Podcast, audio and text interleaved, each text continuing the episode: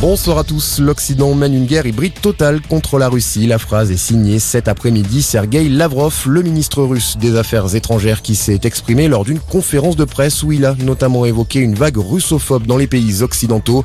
Selon lui, l'UE perd son indépendance face aux diktats de Washington.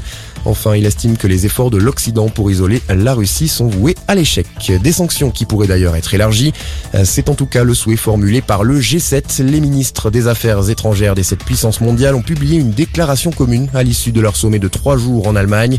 Le G7 ne reconnaîtra jamais les frontières que la Russie tente de modifier par la force et condamne aussi fermement les menaces irresponsables d'utilisation d'armes chimiques, biologiques ou nucléaires proférées par Vladimir Poutine.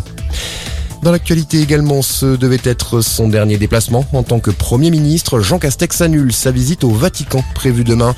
Il doit rester en France car Emmanuel Macron, lui, est attendu à Abu Dhabi pour rendre hommage au président des Émirats décédé hier. Les deux chefs de l'exécutif ne peuvent pas être hors du pays en même temps.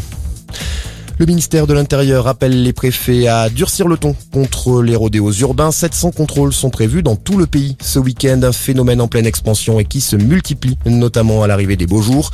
Selon les chiffres compilés par le ministère de la Justice, 1383 condamnations ont été prononcées en France en 2021 contre 72 en 2018. La Bretagne à l'honneur ce soir à l'Eurovision. La France sera représentée par Alvan Eaez avec sa chanson Fulen chantée en breton.